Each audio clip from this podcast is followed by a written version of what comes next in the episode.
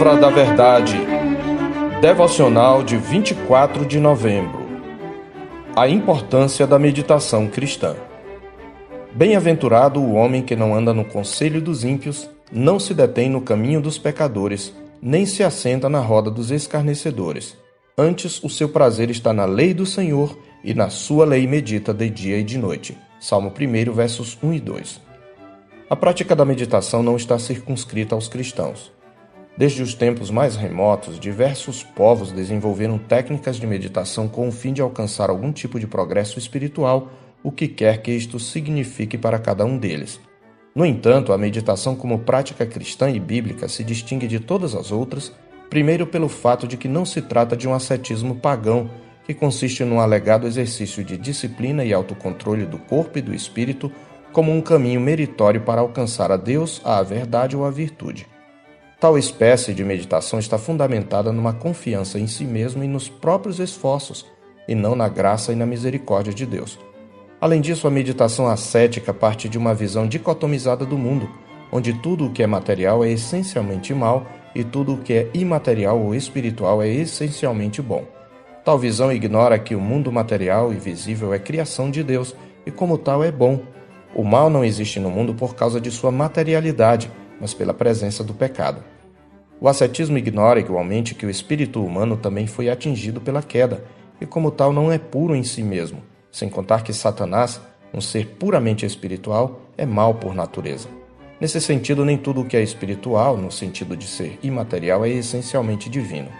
De modo que a meditação não precisa evadir-se do plano visível da criação de Deus para entrar num tipo de universo paralelo onde o espírito alcançaria um outro patamar de virtude. A meditação celebra a criação, entendendo que a bondade existente nela aponta para o seu Criador.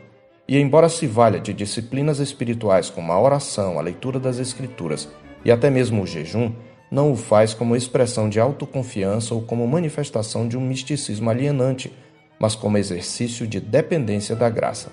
Outro aspecto em que a meditação cristã é distinta do conceito pagão é que, enquanto este propõe um esvaziamento da mente, a meditação cristã consiste de pregação ao coração. O cristão medita lembrando à sua alma as verdades do Senhor, como faziam os salmistas.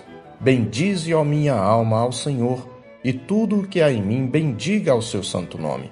Bendize, ó minha alma, ao Senhor, e não te esqueças de nenhum só de seus benefícios. Prega o salmista à sua própria alma no Salmo 103, versos 1 e 2. Quando examinamos os termos bíblicos ligados à meditação, verificamos que, tal como em nossa língua portuguesa, trazem, grosso modo, o significado de pensar sobre ou refletir. Além desse sentido básico, no Antigo Testamento há um grupo de palavras que inclui a ideia de murmurar, sussurrar, fazer ruído com a boca, como o arrulhar de uma pomba ou o rosnar do leão sobre a presa, e como fazemos ao recitar textos que queremos memorizar. Esta é a palavra, por exemplo, no salmo da nossa meditação. A meditação, portanto, envolve um solilóquio, isto é, um falar consigo mesmo. Ela é mencionada na Escritura, como define Joel Bick, como o ato de recitar para si mesmo, em espaçado murmúrio, passagens da Escritura que alguém armazenara na memória. Os puritanos nos legaram muitos ensinamentos sobre essa prática bíblica. Alguns deles são citados por Bick em sua obra Espiritualidade Reformada. Meditar é um santo exercício da mente por meio do qual trazemos à memória as verdades de Deus, ponderamos seriamente sobre elas e as aplicamos a nós mesmos, dizia Thomas Watson. E Edmund Calamy definiu que a verdadeira meditação se dá quando uma pessoa de tal modo medita em Cristo que tem seu coração inflamado com o amor de Cristo, de tal modo medita nas verdades de Deus que se vê transformada por elas, e de tal modo medita sobre o pecado que seu coração passa a odiá-lo. Embora esteja inseparavelmente ligada à oração e à leitura das Escrituras, a meditação é uma prática distinta cuja importância não devemos ignorar. Pelo contrário, ela é tão indispensável quanto a oração e a leitura das Escrituras e companheira delas, pois é através dela que as Escrituras são internalizadas e a oração é feita com mais discernimento. É por isso que ela é ordenada e encorajada por Deus seja por preceito, exemplo ou promessa. Ao que parece, a meditação é um hábito antigo que remete aos tempos patriarcais. Isaac meditava no campo quando de seu primeiro encontro com Rebeca, como está escrito em Gênesis 24, 63. Após transmitir ao povo as últimas instruções da parte do Senhor ao final de seu cântico de despedida, Moisés exortou: Aplicai o coração a todas as palavras que hoje testificam entre vós, para que ordeneis a vossos filhos que cuidem de cumprir todas as palavras desta lei, porque esta palavra não é para vós outros coisa vã, antes é a vossa vida, e por esta mesma palavra prolongareis os dias na terra a qual, passando o Jordão, ides para a possuir. Deuteronômio 32, 46 e 47. Do mesmo modo, diante do desafio de suceder o grande legislador e liderar o povo na conquista da terra da promessa, o Senhor mostra a Josué que uma só coisa era necessária. Ele diz em Josué 1, versos 7 e 8: Tão somente ser forte e muito corajoso, para teres o cuidado de fazer segundo toda a lei que meu servo Moisés te ordenou. Dela não te desvies nem para a direita nem para a esquerda para que sejas bem-sucedido por onde quer que andares. Não cesses de falar deste livro da lei. Antes medita nele dia e noite, para que tenhas cuidado de fazer segundo tudo quanto nele está escrito. Então farás prosperar o teu caminho e serás bem-sucedido. E, conforme o texto da nossa meditação, o homem de Deus não se define apenas pelo mal que ele rejeita, a saber, andar no conselho dos ímpios, deter-se no caminho dos pecadores ou assentar-se à roda dos escarnecedores, mas também por aquilo em que ele se deleita, a lei do Senhor, na qual ele medita de dia e de noite. Não é sem razão que ele é comparado à árvore plantada junto à corrente de águas, que no devido tempo dá o seu fruto e cuja folhagem não murcha, e tudo quanto ele faz será bem sucedido. De fato, a meditação é um dos maiores prazeres do homem e da mulher que amam a Deus. O homem piedoso, ainda que cercado de exércitos, terá uma só preocupação: uma coisa peço ao Senhor e a buscarei, que eu possa morar na casa do Senhor todos os dias da minha vida, para contemplar a beleza do Senhor e meditar no seu templo. Testemunha Davi no Salmo 27, 4.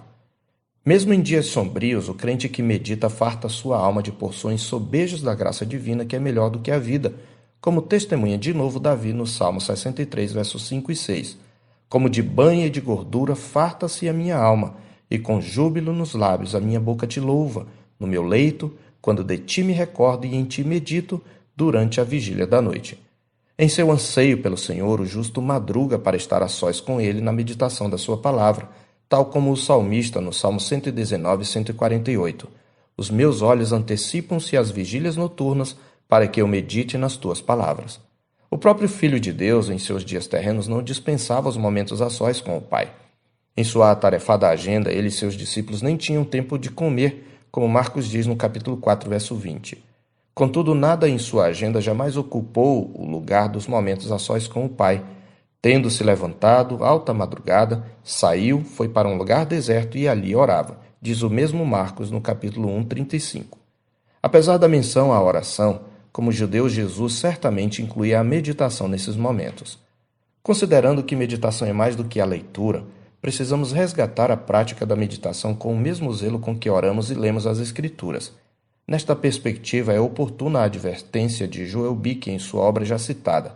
Ele observa: um dos entraves ao crescimento entre os cristãos atuais é o nosso fracasso em cultivar o conhecimento espiritual.